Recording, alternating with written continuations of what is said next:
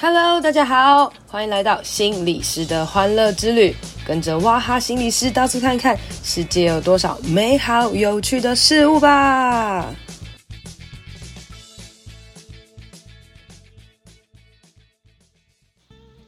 Hello，各位听众朋友，大家好，欢迎来到心理师的欢乐之旅第四集。今天的主题叫做“我来自灾区”。哇！我第一次知道，原来我是来自灾区的人。为什么会这样讲呢？就是在前几天吧，哦，嗯，因为台湾的疫情好像变严重了，大概增加十几个人而已的时候呢，我就我的台东部落的妈妈呢，就帮我寄了很多很多的名产来。她寄了南瓜、路桥还有柠檬，她说这个是部落的这个防疫圣品啊，叫我啊吃起来这样子哦，来保护自己，增强免疫力。然后呢，我也请他帮我去台东一间我超爱的牛肉面，帮我寄冷冻宅配过来。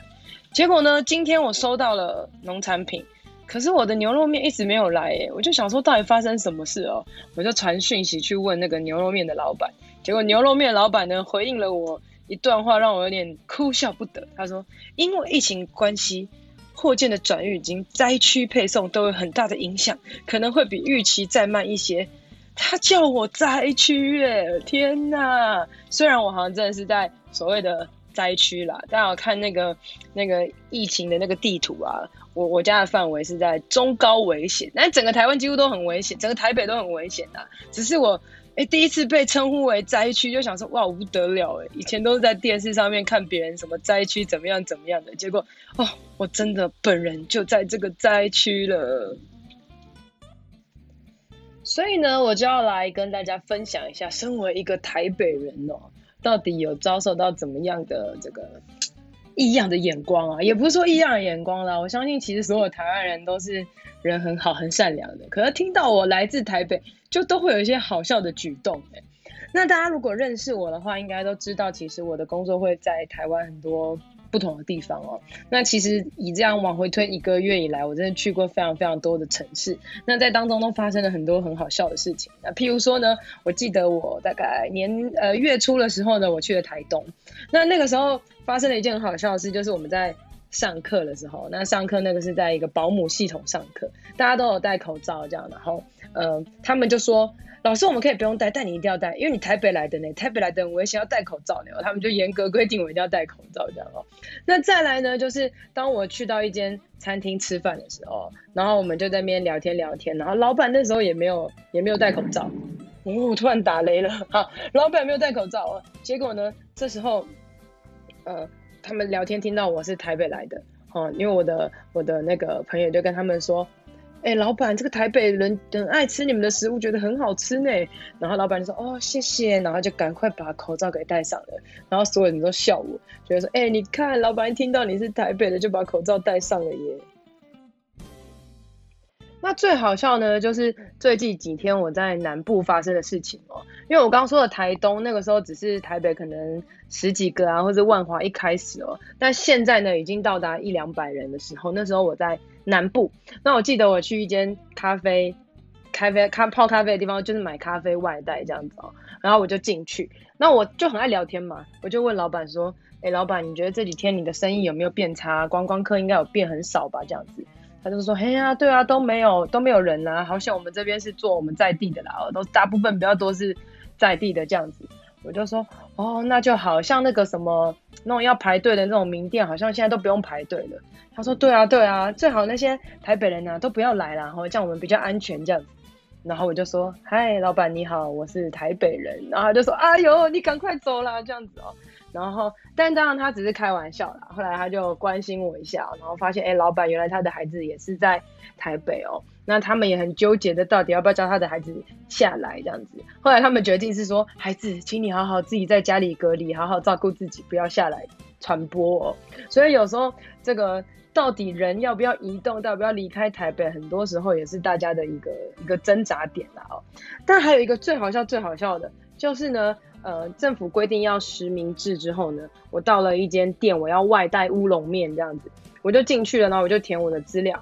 那里面每一个人的资料呢，都是填一啊、二啊、三啊，就是人数嘛这样子啊。我是外带呢，我想说，那我要填一还是外这样子哦。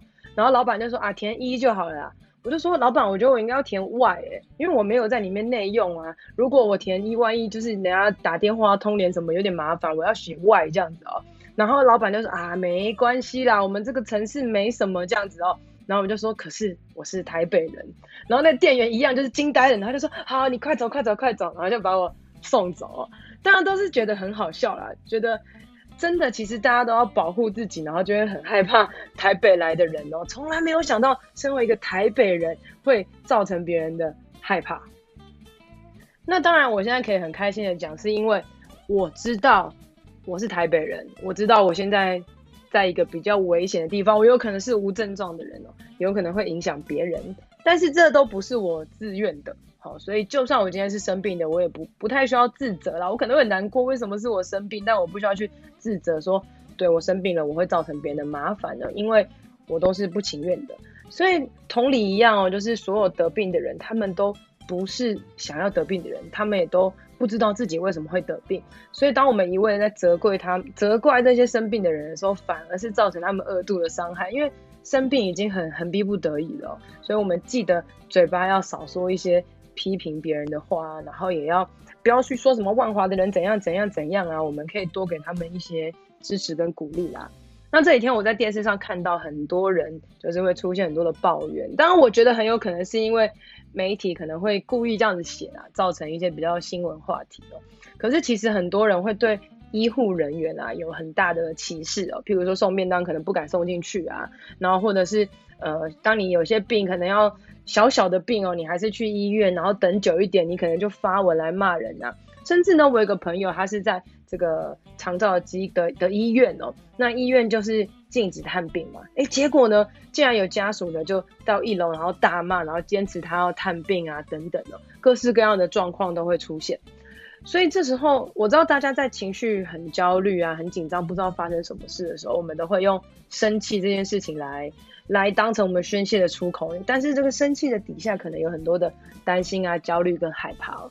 可是当我们如果没有好好觉察自己，反而就把这个生气对给别人，甚至是对给那些已经非常非常身心俱疲的医护人员的时候，其实就会变成是一件非常不好的事情哦。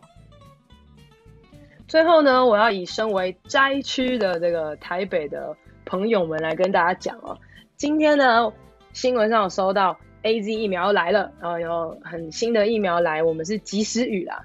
哎，那当我得知到这个消息的时候，台北现在要下起大雨了，所以台北下大雨，哎，那我们缺水的问题也也减少了，然后疫苗也来了。虽然这个雨应该是要下在南部了，记得我朋友。在 FB 上也贴文说，啊，宣布停课，然后就下大雨，然后回家全部是书包都湿了，什么什么之类的。结果南部的朋友们都回，拜托，我愿意全身湿，请下雨下到我这边来吧。哦，然后后来我同学就说，啊，我忏悔，我不应该抱怨下雨这件事情的。很多时候，当我们发生危难到快要不行的时候，我相信就会有及时的救援出现，无论是雨啊、电力啊，甚至是疫苗。甚至你在你身边当中，一定会有各式各样的小天使和支持者，就像是寄送农产品给我的台东妈妈们哦。我们一起度过这两个礼拜，不要乱出门乱跑。也许我们的灾情控制住了，我们又可以重新恢复我们的秩序。我们可以去，呃，在经历这场大灾难之后，一定会有很多很多的成长。比如说，我们跟别人的关系的连接啊，或是我们可以知道可以怎么样来防疫，可以让人民更加加深我们。戴口罩的习惯，或是也让之前大家都不想打疫苗的人纷纷开始施打疫苗，而增加我们的保护力哦。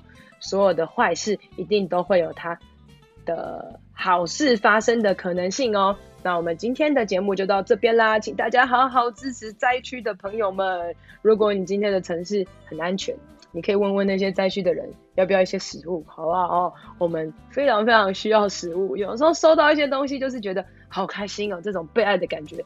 是难以形容的美好。今天我们的节目就到这里喽。如果你喜欢的话，欢迎帮我分享给其他的人，并且给我五星评价。当然也别忘了去我的 FB 和 IG 心理师的欢乐之旅留言和我分享哦。那我们就下次见，拜拜。